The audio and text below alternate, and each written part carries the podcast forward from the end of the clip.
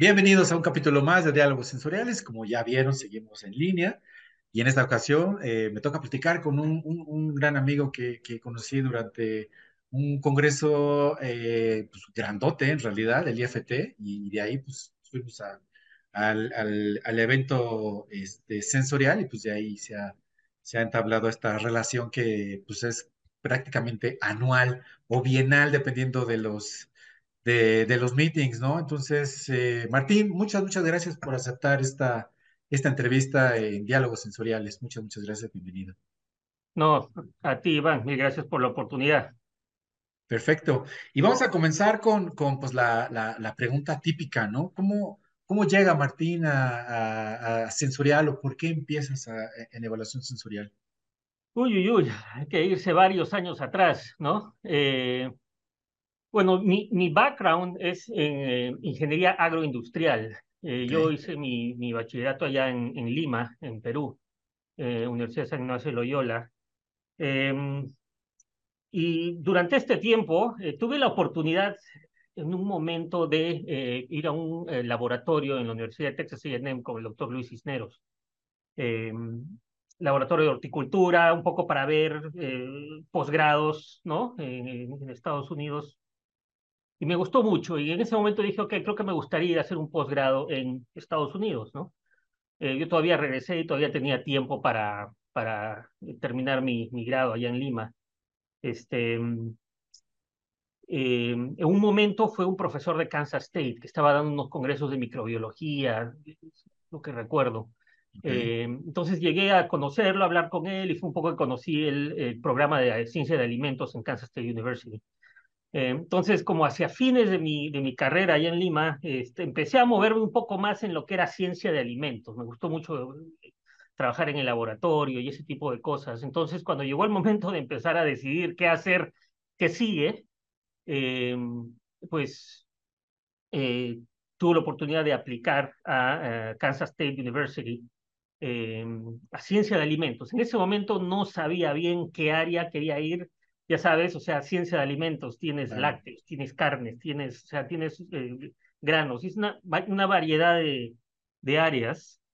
Y pasa que en ese momento había una, eh, un lugar en el departamento o en el programa de, de análisis sensorial en Kansas State University con eh, Edgar y con eh, Dolores Chambers.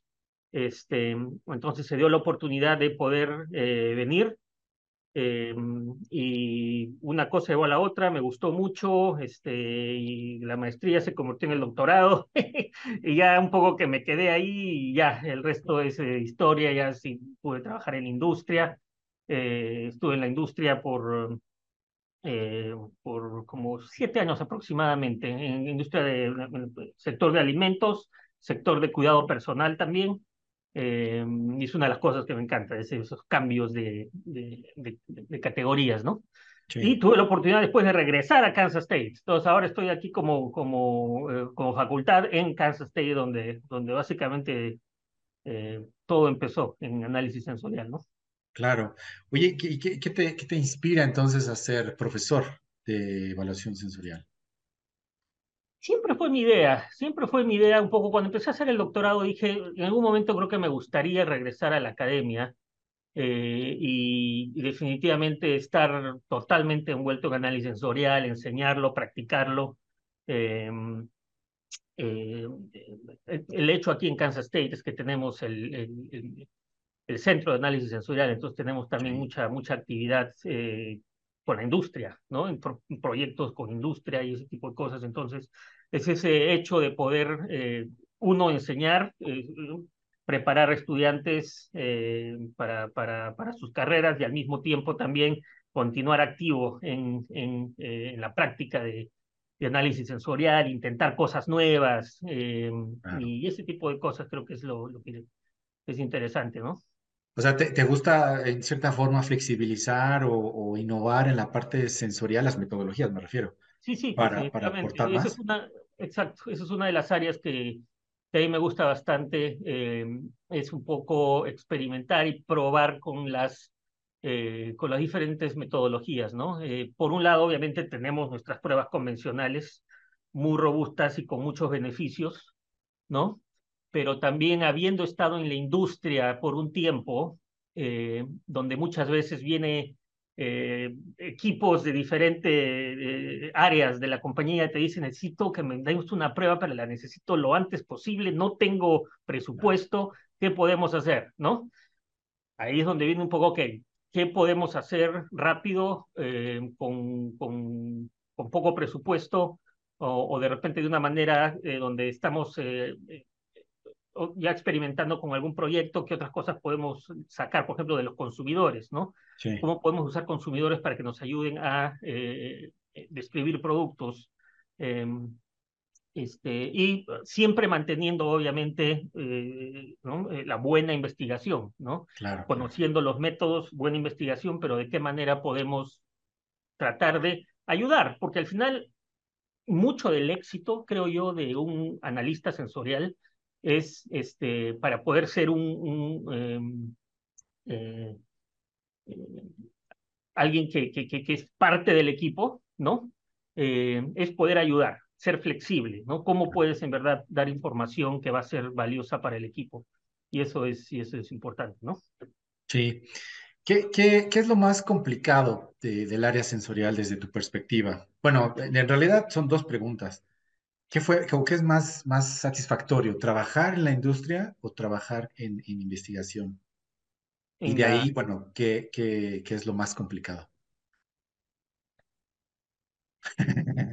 Es, es, es, es, difícil ir a un solo lugar, ¿no? Porque cada, cada situación tiene, tiene sus, tiene sus, eh, sus pros y sus contras, como se dice, ¿no? o sea, es, es, diferente, la industria se mueve es muy rápida, o sea, tienes los, los timelines que se te vienen rapidísimo, tienes, eh, tienes cosas que, que eh, digamos, la presión por, eh, por em, eh, diseñar y ejecutar y reportar eh, proyectos es mucho más rápida, obviamente, que en academia, donde uno a veces se mueve un poco más a tu propio tiempo.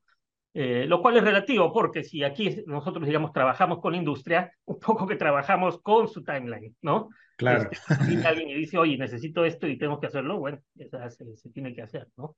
Sí. Eh, pero, pero de ese punto de vista, digamos, la industria es, es un tema donde, donde, donde yo creo que lo, los tiempos se mueven muchísimo más rápido. Eh, obviamente en la industria conoces tus proyectos del comienzo hasta el final, a veces desde cuando estás en el área de servicios, conoces un poco los proyectos más, más específicamente al objetivo específico del proyecto, ¿no? Sí.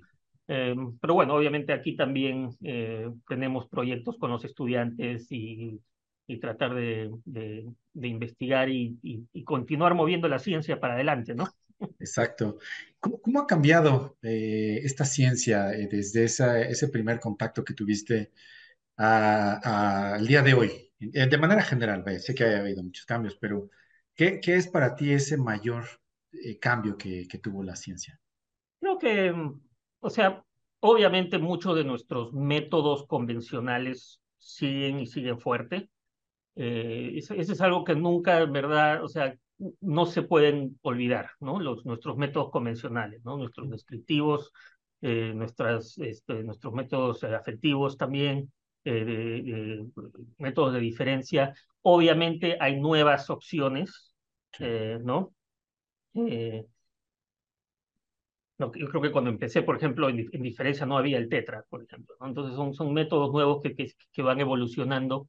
Eh, el tema de los métodos rápidos también eh, siento yo que toma mucha fuerza últimamente.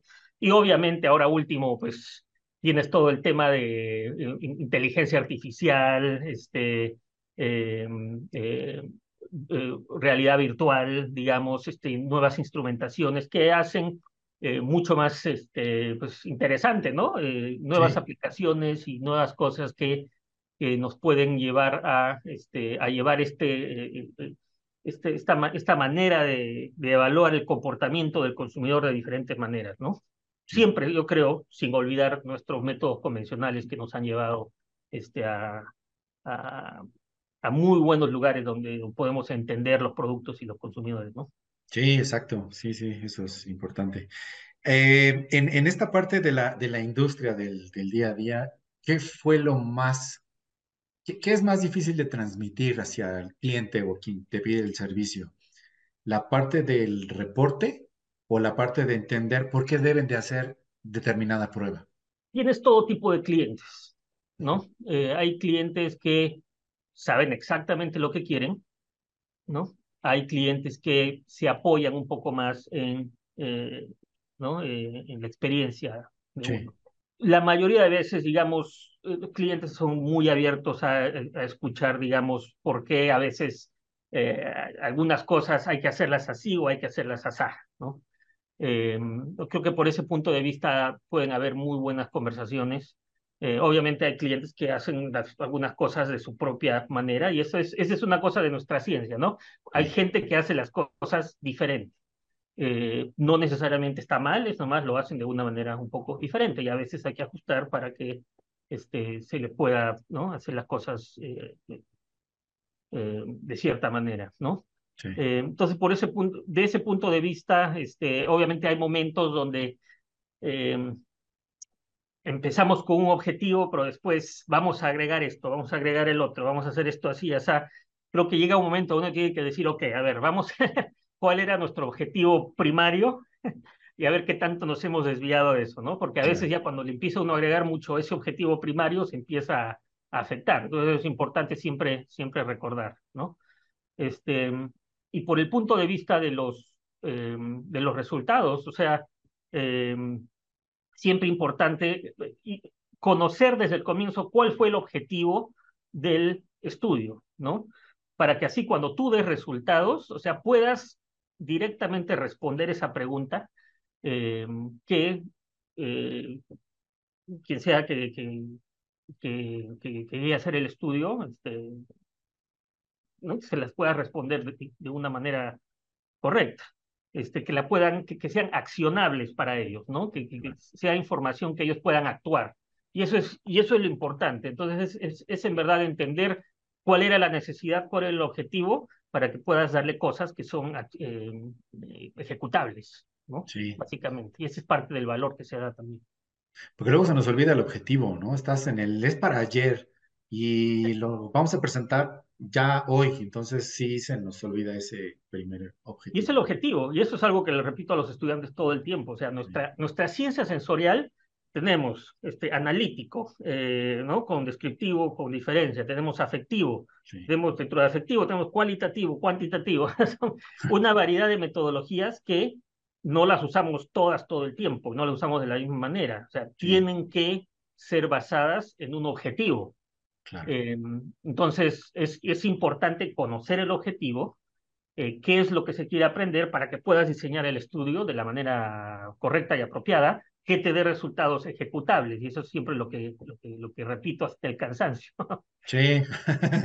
¿Y, te ha tocado alguien que, que nomás, no, o sea, durante todo el, toda, toda, no sé, la, la facultad fue así como no, no le entró sensorial, no sirve para sensorial, entre comillas, y termina trabajando en sensorial. ¿Has tenido ese caso donde esa persona finalmente recibió la luz y aplica sensorial como debe de ser? ¿O, no, no, no te ha tocado ese tipo de persona? Mm, o sea, que, como un, una persona con la que se trabajó que al comienzo no, no miraba el valor y al final lo, lo, entendía. Sí, es correcto. Mm, no necesariamente. Eh, he visto, por ejemplo, y es muy interesante, no necesariamente como cliente, pero me acuerdo, por ejemplo, cuando estaba en la industria, eh, y, es, y es veces son, son esos momentos que a veces uno se, uno se encuentra con gente que eh, descubre algo nuevo y en verdad le gusta y, ¿no?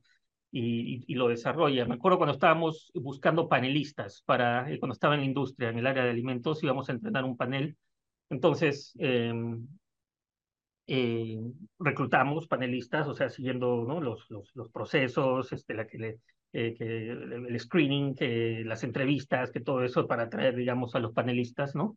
Y ya desde el comienzo se empieza a ver, digamos, qué personas en verdad les gusta lo que hacen, en verdad lo encuentran interesante, en verdad, ¿no? Y una de estas personas que se trajo como un panel descriptivo, como te digo, se nota mucho, entonces se le empezó a dar más responsabilidades y y su rol cambió bastante y creo que llegó un momento, yo ya eh, tuve que abandonar esa posición en un momento, eh, pero mi entender es que esta persona continuó eh, digamos, en, en, diversos roles del, del, del, grupo sensorial, entrando así de un momento que entró como un panelista y, y ¿no? y como que van descubriendo y algo que, que, les gusta mucho hacer. ¿no? Este, entonces es, es, interesante este, ver cómo, cómo a veces eh, alguien en verdad les gusta algo que, que, empiezan a ver y se desarrolla mucho más en ese, en ese lado, ¿no? Claro.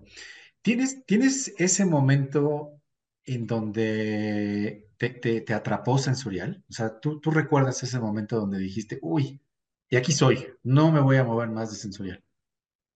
Básicamente cuando, cuando empecé a hacer la, la maestría, eh, que fue, digamos, el comienzo de mi contacto con, la, con el área sensorial, este, definitivamente me gustó mucho eh, eh eso, diferentes metodologías, este, uh -huh. trabajar con la gente, básicamente, ¿no? Este, los panelistas, que los, los, eh, los panelistas entrenados, los sí. consumidores en los estudios también.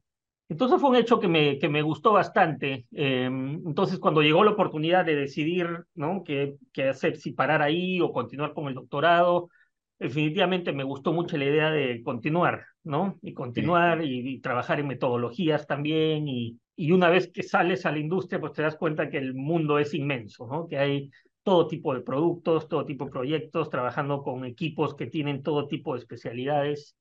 Eh, es interesante, es interesante. Definitivamente cada día es diferente. claro. ¿No? ¿Y, y qué, qué tan, bueno, qué, qué sientes cuando vas no sé, a presentar en un congreso y te encuentras a un alumno, exalumno ya, que está también por presentar un, un proyecto o te da su tarjeta con soy gerente por lo menos de sensorial o acabo de entrar a una empresa sensorial. ¿Qué, qué, qué siente? Me encanta, me encanta, es un éxito, obviamente.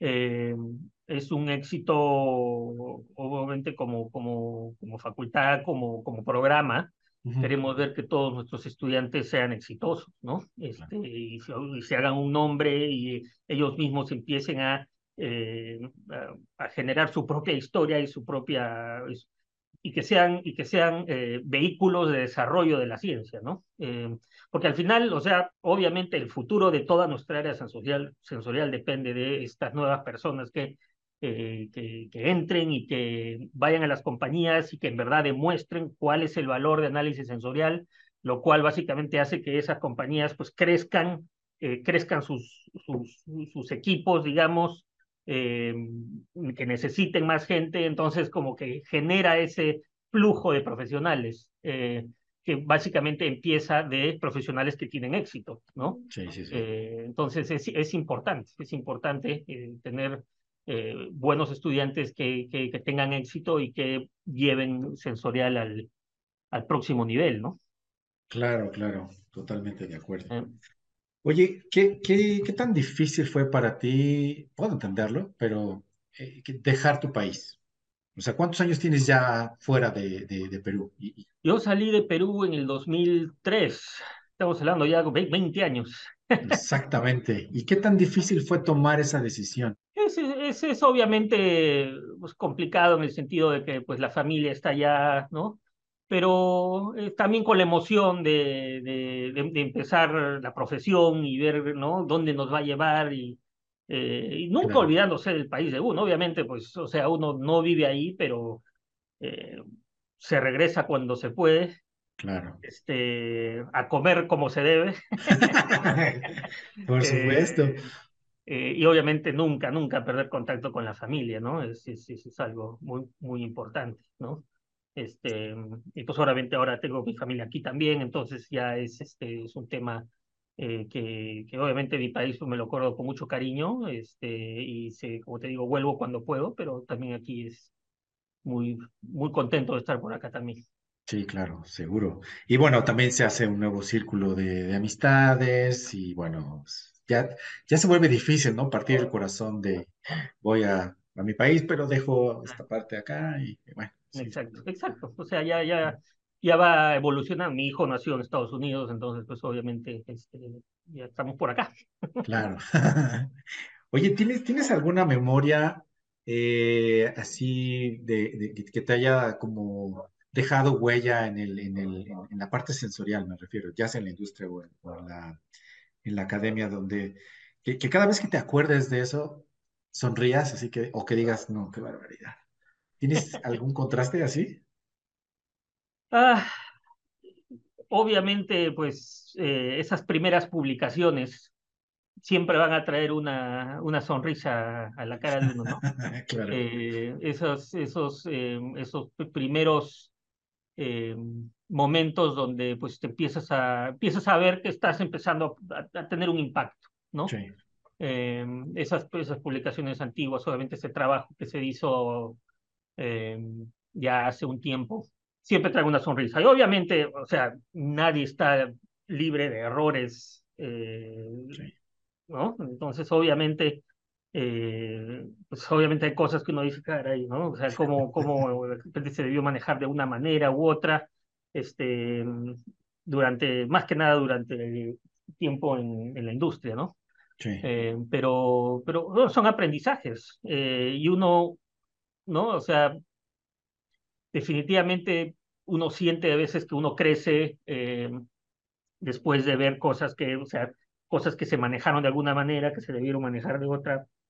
Eh, eh, desde el punto de vista, cualquier punto de vista, o sea, puede ser el punto de vista de metodología, como el punto de vista de manejos de, de, de, personal, digamos, o cosas así, o sea, como, como a veces uno dice, pues sí, el PTC debió manejar de otra manera, pero bueno, como te digo, al final son, son cosas que, que, que, a uno lo hacen crecer, ¿no? Claro, parte del proceso. Parte del proceso. Eh, estamos aquí por, por todas esas cosas que hemos pasado, ¿no? Oye, ¿tú crees que deberíamos de publicar más esos fracasos? Porque normalmente vamos con los éxitos y ay, todo salió bien. Pero cuando no nos salen las cosas, ¿valdría la pena? ¿O, tú crees que no es tan productivo? Pero por supuesto, obviamente, los, los, fracasos no tienen por qué ser algo, algo malo, o sea, si es que se aprende algo eh, y si es que ese fracaso está generando información que puede usarse en otro momento, eh, pero por supuesto, claro que sí, es, es, es algo muy, muy positivo, o sea, es un fracaso que se convierte en positivo porque se aprende de eso y, y, y, básicamente se pueden hasta desarrollar nuevos procesos, nuevas maneras de hacer las cosas por un fracaso que se tuvo en el pasado. O sea, obviamente, si es que hay, si es que publicas un fracaso, obviamente no necesariamente publicar el fracaso porque fracasó, sino publicar el fracaso, pero qué es lo que estás aprendiendo y cómo puedes hacerlo de otra manera para que en el futuro, digamos, eh, la ciencia se avance, ¿no? Claro, claro. De ese punto de vista, absolutamente, claro que sí. Súper. Ah. Martín, te, voy a hacer una serie de, de preguntas comparativas, una 2 AFC. y este, pues me tienes que decir una u otra, no se valen empates en el ideal. ¿No? ¿Puedo tener cinco minutos para pensar cada una? No. sí, por lo menos, no más de, no más de 20 segundos, ¿no? A ver, vamos a empezar. Eh, ¿Vino tinto o vino blanco? Tinto. ¿Prueba tétrada o prueba triangular? Depende del objetivo. Yo diría triangular. Ok. ¿Academia o industria? Academia. Eh, ¿Métodos descriptivos tradicionales o métodos rápidos? Depende del objetivo, pero tradicionales. Eh, ¿Desayuno o cena? ¿Y el almuerzo? Es que es dos, dos, lo siento. cena, cena. Eh, ¿Pruebas analíticas o pruebas con consumidor? consumidor. ¿Pisco o ron? Ay, ay, ay, pisco. Tiene que ser, pasa que estoy pensando porque no soy mucho de tomar, pero pues siendo ah. peruano tengo que decir pisco. no, no, no. Eh, ¿Ceviche o pollo a la brasa? Ceviche. Rápido, ojos cerrados, te lo digo. Sí, ya, pero no había terminado y pum. ¿Alianza de Lima o Sporting Cristal? Uy, uy, uy. ¿Y el Melgar de Arequipa tiene que ser uno de esos? Yo soy del sur, yo soy de Arequipa, del sur, soy del Melgar. Pero si me das entre esos dos, te digo el cristal. Ah, mira, entonces Cristal y, y el, el, el Merequipa, dijiste? Melgar, de la ciudad de Arequipa. De Arequipa. ¿Cuál de los dos, Cristal o, o, Melgar? Melgar, pues claro. Porque si me tienes que dar a escoger entre Alianza o Cristal, pues te digo Cristal. Bien, bien, bien. Sí, es que es como que clásico, ¿no? Hay El clásico, bueno, el clásico en Perú es el Alianza contra Universitario. Mm, es el clásico. Eh, ahora, obviamente, Cristal, otro equipo grande, que también pues, son partidos muy, muy grandes, importantes también, ¿no? Sí, sí, sí. Eh, ¿Estadística paramétrica o no paramétrica? Paramétrica.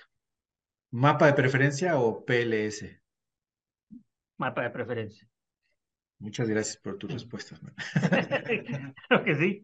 Sí, sí. Interesante, unas más fáciles que otras. Sí, pues es más como para conocer, ¿no? Hay tendencias y, bueno, el día de mañana, si, si estamos en otro congreso, pues a ver, vamos por un vino, vamos por una agüita o algo así, ¿no?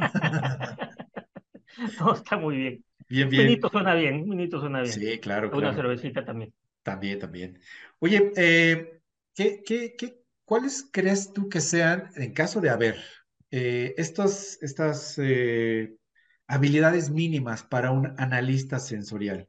Eh, pensando tanto en, la, parte de, conocimiento aprendido como el innato. ¿Cuáles crees tú que sean? Bueno, obviamente el análisis sensorial siendo una práctica científica, tienes que ser pues detalloso, ¿no? Tienes que prestarle atención al detalle.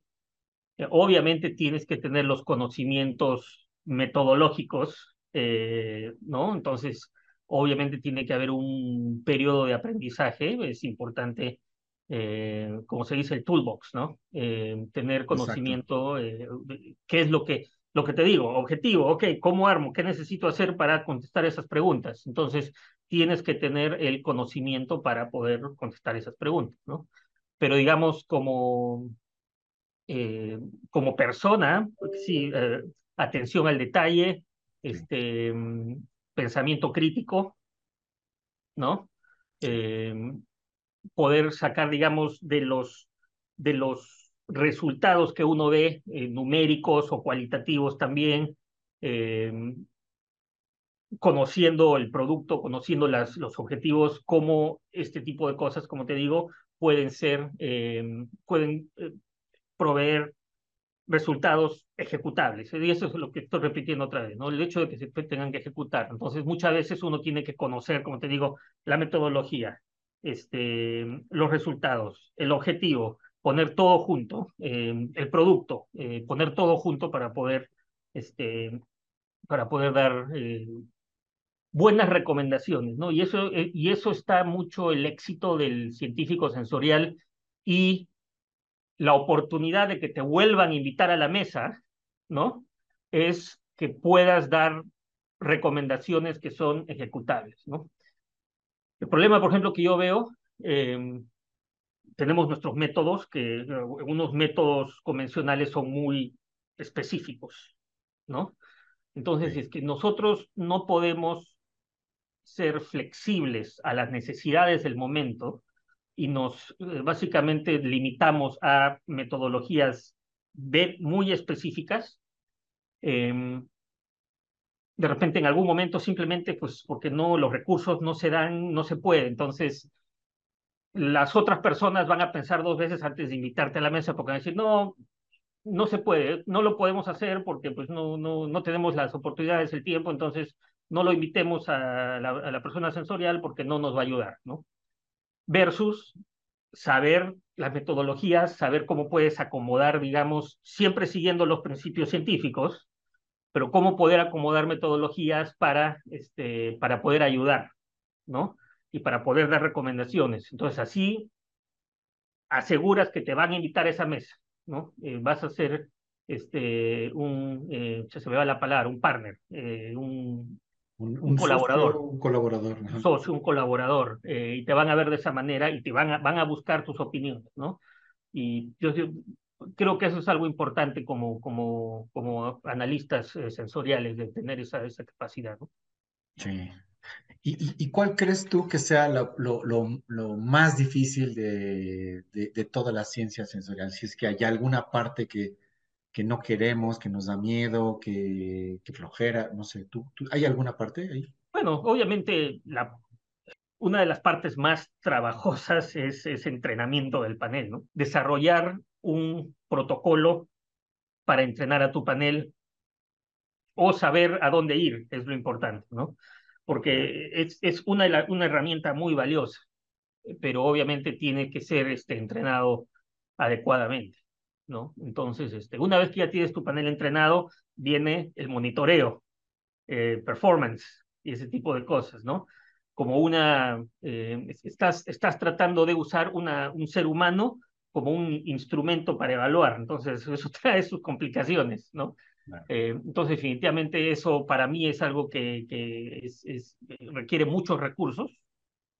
Eh, obviamente no es imposible, es, es, es, este, es un proceso difícil, pero que una vez que tienes ese tipo de instrumento es muy valioso, muy valioso. Sí, obviamente la parte estadística también es importante como, como analistas sensoriales conocer la estadística. No somos estadísticos, ¿no?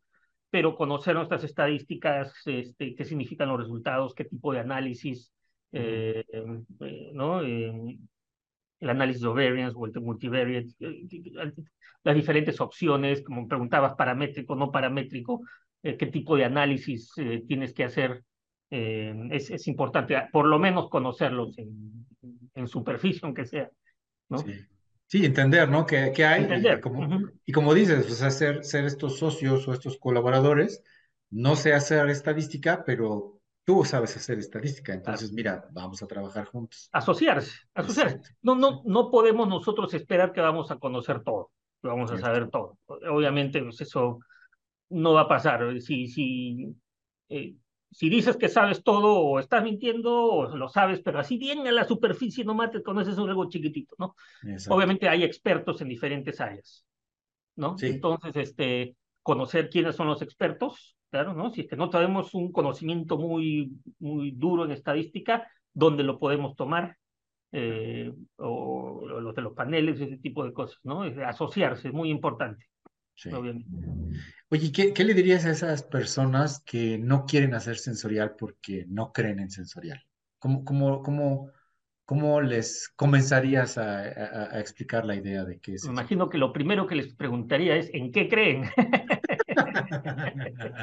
o sea, eh, o sea, no creer en sensorial eh, tendría que entender qué es lo que creen, qué, qué, qué, qué cuál es qué problema ven el, del lado eh, sensorial. Obviamente, me imagino que debe haber gente que dice, no, que es subjetivo, este, ¿no?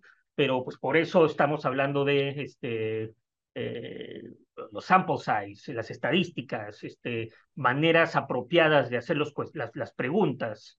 Eh, por eso hay expertos en análisis sensorial, porque hay que hacerlo de la manera correcta. Eh, obviamente, si lo haces de la manera incorrecta, este, como siempre dicen, este, trash in, trash out, ¿no? Eh, pero, perdón que estoy aquí con el spanglish, pero... Todo bien, todo bien. Eh, es, es, es, definitivamente importante, o sea, explicar que, que es, es, es, una, es una ciencia que tiene prácticas que son muy valiosas, si es que se hace correctamente, obviamente, ¿no? Entonces, lo primero sería entender por qué no creen, qué es lo que creen, porque no, porque no sé. Me cuesta creer. Claro. Y, y tú, tú que, que, has estado en ambas partes, bueno, no, no quisiera verlo como los buenos ni los malos, sino simplemente una área y otra. ¿Qué, ¿Qué es lo que falta para establecer un vínculo más fuerte entre la academia de investigación y la parte de la industria? Comunicarnos, conectarnos, mantener las, las comunicaciones eh, abiertas. Em, en la última SSP, en la Sociedad de Profesionales Sensoriales, eh, tuvimos una conversación, tuvimos una, una, una presentación del tema em, de academia, de la industria, ¿no? Y una de las cosas que se conversaron fue que tenemos que hablar em, para poder entrenar mejores profesionales, pero también obviamente para mutuamente alimentarnos eh, en metodologías, ¿no? cuáles son las necesidades.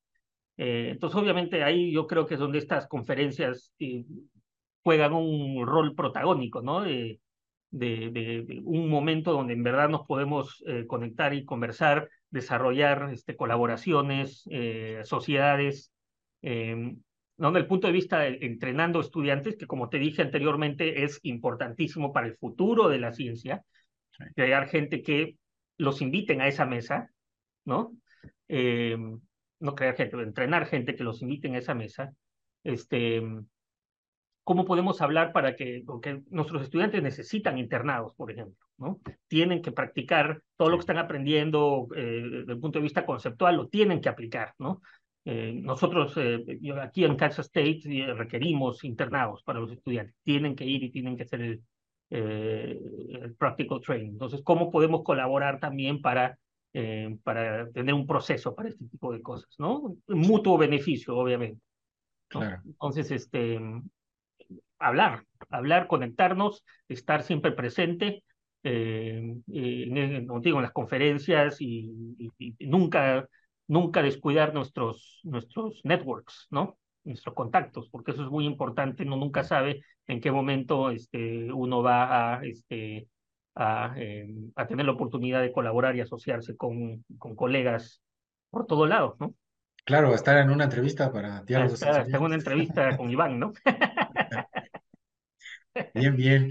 Oye, si, si tuvieras una máquina del tiempo y, y, pudieras ponerla exactamente en el momento donde Martín va a decidir tomar ese vuelo para hacer una especialidad o, estudiar fuera, ¿qué le dirías?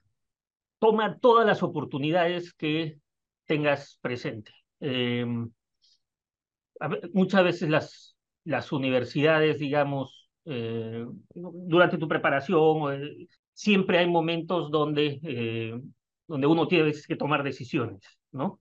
Esto que te dije, que estuve en Texas A&M, fue una oportunidad que salió cuando yo estaba en la universidad allá en, Lima, este, y, lo bueno es que la tomé, pero eso son pequeñas decisiones que al final te dan la oportunidad de de repente conocer otros, otros, otras realidades ¿no? Que al final terminan formando esa, esa, esa carrera, ¿no? O sea, a mí, por ejemplo, cuando me preguntas, ¿dónde quieres estar en 10, 15, 20 años, ¿no?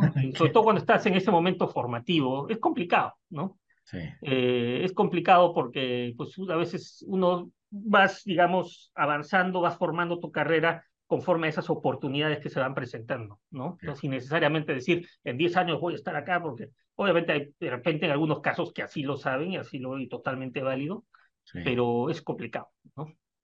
Entonces, este, consejo sería siempre utiliza todas las oportunidades que, que, que, te den, este, oportunidades para, para viajar, para entrenarte, eh, para este, colaborar con, con ¿no? desarrollar este, los, los networks y ese tipo de cosas, lo que es, eso va a ser siempre muy, muy valioso. Claro. Y, bueno, no, no a 10, pero quizá a 9 años. Eh, no, no es cierto. No, ¿cómo, cómo, cómo ves eh, el, el, el, siguiente paso de sensorial? Si, si es claro ahora, ¿no? Porque ya ves que pues, de repente hay mucha gente que dice, no, ya no vamos a necesitar, o sí vamos a necesitar, y que la inteligencia artificial. ¿Cuál es tu, tu, tu perspectiva en eso? Bueno, el, el, tema de inteligencia artificial obviamente habrá que ver dónde nos lleva, ¿no? no creo que no está obviamente muy claro dónde, dónde está o dónde va a estar. Eh, obviamente, del punto de vista de nuestros de nuestras metodologías, pues nunca olvidar, digamos, esas raíces de, de, análisis sensorial, esas, esas pruebas convencionales que todos hemos crecido, digamos, eh, aprendiendo y, y, usando. Eh, pero, digamos, un futuro, como te digo, es, es, es difícil. Obviamente el tema eh, instrumental, eh, el tema eh, de realidad virtual, por ejemplo, muchas de las, en las últimas conferencias he visto bastante de esto, de tratar de entender la realidad virtual, ¿no? El, efecto de contexto. en, en, en, las evaluaciones también, ¿no? Tratar obviamente de proveer el, el, el, el mejor de los ambientes para evaluación, porque obviamente ese es uno de los, de los de las críticas con un, con un CLT, por ejemplo, ¿no? que es este, un ambiente eh, artificial, que no necesariamente es en, el, en, en, en, realidad de uso de producto, eh, ese tipo de cosas, pero, pero en general este, es, es, es definitivamente importante eh, entender cómo, cómo, cómo, podemos utilizar este tipo, estas, estas nuevas tecnologías, herramientas, obviamente desde el punto de vista eh, analítico, del punto de vista de estadística, por ejemplo. Hay, ahora hay muchas otras eh, herramientas para poder hacer unos análisis mucho más este, complejos que, que antes, ¿no? Em, entonces, este, em, y pruebas internacionales también, ¿no? El efecto geográfico, el efecto cultural, en, el, en, el, en, cómo evaluamos, eh, cómo utilizamos las escalas, por ejemplo, ese tipo de cosas. Em, el, el, tema de las emociones, ¿no? Eh, porque al final muchas veces la decisión de comprar o no comprar un producto es un, un, un tema emocional. Entonces, ¿cómo, ¿cómo entender este tipo de cosas y qué tipo de factores del, pro, del, del producto pueden eh, afectar este tipo de decisiones? Eh, claro, entonces, yo creo que pues, sí, es por ahí va la cosa. Ahí, ahí, ahí todavía es interesante eh, ver dónde, dónde podamos ir con todas estas nuevas oportunidades, tecnologías que, que, que se vienen, ¿no? Creo que has, has, hecho uso de la palabra correcta, las oportunidades, porque hay mucha gente que, que, que, se, se, queda con, no, es que no, no, no, no, no va a interpretar al consumidor o, o, oye, ¿de qué me sirve tener unos lentes si en realidad lo que quiero es la experiencia completa de entrar al lugar y no es la fragancia que yo quiero porque me van a ambientalizar en, en un lugar, pero no es lo que yo busco, no sé, hay todavía esa, pues esa nube que, que está, eh, pues vamos a buscar esa oportunidad, como, como dices, ¿no? Son, son, oportunidades, porque, o sea, yo no puedo decir que esta manera o esta otra manera sí o no van a funcionar. Sí. O sea, sí. es, es eh, ahí donde estamos nosotros, digamos, eh, investigadores para, para explorar diferentes tecnologías. Eh. El efecto del, del ambiente en el producto, yo creo que también depende del producto.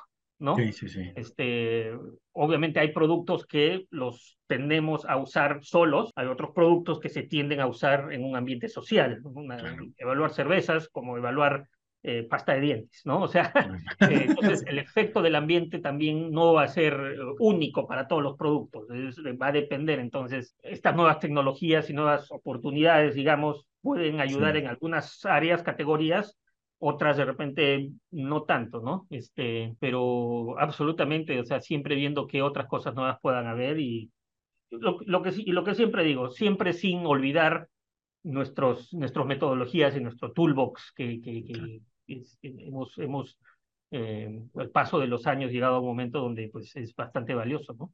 Sí, sí, totalmente de acuerdo. Uh -huh. eh, ¿Tienes algún libro, póster, publicación que que le quieras sugerir a esas personas que, bueno, ya sea que estén empezando en sensorial o que ya quieran incursionar más en detalles sensorial? ¿Hay algún libro favorito? Bueno, el, el, el, libro, pues obviamente yo un poco crecí con el libro de, de Sensory Analysis Techniques eh, de, eh, de Gail Civil, que vi que también lo eh, entrevistaste este, hace un tiempo. Sí. Eh, y otros autores también. Eh, está obviamente el libro de, de Loles, donde son, son libros que creo que a, todos los eh, nuevos profesionales deberían de revisar en algún momento. Uh -huh. pero aparte, porque hay nuevos libros también, hay nuevos productos, sí. hay, hay, hay, hay, hay libros que se centran también en... Estos, estos son más generales, ¿no? Obviamente tienes libros específicos eh, que se centran en, en, en, el área de consumidores, por ejemplo, eh, o en el área cualitativa. Este, pero es, eh, yo creo que la, la, clave también es estar siempre pendiente de las nuevas publicaciones que vienen, ¿no? Estar siempre pendiente de qué es lo nuevo que está generando la, la, la industria o la academia, eh, qué tipo de metodologías, qué tipo de productos. Eh, entonces yo creo que definitivamente algo importante para hacer siempre es estar pendiente de, de este, de esas newsletters con, con, con, las nuevas publicaciones, con lo nuevo que está saliendo, siempre estar pendiente de, de ese tipo de cosas, eh, eh, creo que es la mejor manera de mantenerse eh, actualizado también, ¿no? Pero obviamente, si uno está aprendiendo, yo creo que esos son los libros que yo también he usado, digamos, en mi, en mi, en mi entrenamiento, entonces solamente los considero importantes para cualquier persona que esté empezando a entrenar, ¿no? Claro, y, y lo, lo mencionaste hace ratito es aprovechar esas oportunidades e ir a esos congresos, ¿no? Es como, ok, quizá no, no, no me compren el libro, pero pues que mejor me lleven a un congreso, ¿no? Y ahí conozco a Gale, ahí conozco a, a, a, Hildegard o a Tom Carr, etcétera, ¿no? Diferentes autores. Sí, bueno, claro que sí, obviamente. Eh, y tuve la oportunidad también de, cuando estaba en la industria, este, eh, fui a varios de los entrenamientos de Hal McPhee. Uh -huh. Fenomenal, me, me, encantaron. O sea, un gran, una gran persona, muy conocedor. Este, son, siempre es muy interesante eh, conocer a, a, a estas personas que son más en el área de estadística, sí. pero que hablan en nuestro idioma, ¿no? Correcto. Eh, Sí. Entonces, este, siempre, siempre valioso tener, poder interactuar con, con, con, pues, con, con esta, estas personas que básicamente han ayudado a construir eh, nuestra ciencia como, como estamos hoy, ¿no? Sí, totalmente de acuerdo. que, eh, Oye, sí, Martín, pues el, utilizar las el- oportunidades. Vamos, disculpe. sí. No, no, no, adelante. Ju- Justo te iba a decir que pues, el tiempo pasa, caray. Ya, Sí, ya llevamos un rato. Entonces, se eh, puede quedar conversando un rato. sí, caray, lo, lo, lo podemos dejar para otro momento. Quizá vas, vas a Pangborn, por ejemplo. Eh, sí, sí, sí, Pues estoy mira, pensando, Dios mediante, ir para allá. Pues ahí nos, nos compartimos un vinito y De todas platicamos maneras. y claro, claro. Y, y muchas, muchas gracias por, por, por tu tiempo, eh, que en estos momentos el tiempo es algo muy valioso, entonces agradezco que, que te hayas tomado estos, estos minutos para compartirnos tu, tu vivencia, tu punto de vista, que seguramente es muy inspirador para, para mucha gente. Pensé en hacerla en inglés también para que llegues a, tu, a, tu, pues, a tus alumnos, pero luego dije, no, en español para que practiquen español también, ¿no? Entonces, este, Está muy bien. No, está muy bien, mejor en español. Bien, bien. Oye, eh, ¿tienes alguna, no sé, algún correo, alguna página donde la gente te pueda contactar si es que te interesa, no sé, o le interesa, perdóname, a esa persona lle- llegar a, a- a Kansas Y State bueno, para practicar o- contigo? obviamente estoy con la, eh, con la, con la página de, este, eh, de Kansas State Ok, este, Kansas State University Olathe, ahí pueden encontrar mi información y ahí pueden encontrar, eh, eh, eh, obviamente, cómo, cómo ubicarme y feliz de, pu- pueden buscar en LinkedIn también, feliz de, de, de contactarme con, con, con cualquier persona que quiera conversar. Perfecto. ¿Algo más que quisieras agregar? No, no, no, nomás muchas gracias por, por, por el tiempo, este, muchas gracias por, por darme la oportunidad de conversar contigo y por este, eh, eh, poder recordar Sí, caray. eh, también mucho- muchos, muchos años estar en esta este, linda área de análisis sensorial. Así que gracias a ti, Iván. Un, un placer. Muchas, muchas gracias, Martín. Y a ustedes, muchas gracias por vernos. Si les gustó, denle like y compartan. Y si no, no digan nada. Simplemente nos vemos en la siguiente ocasión de Diálogos Sensoriales. Gracias. Hasta luego.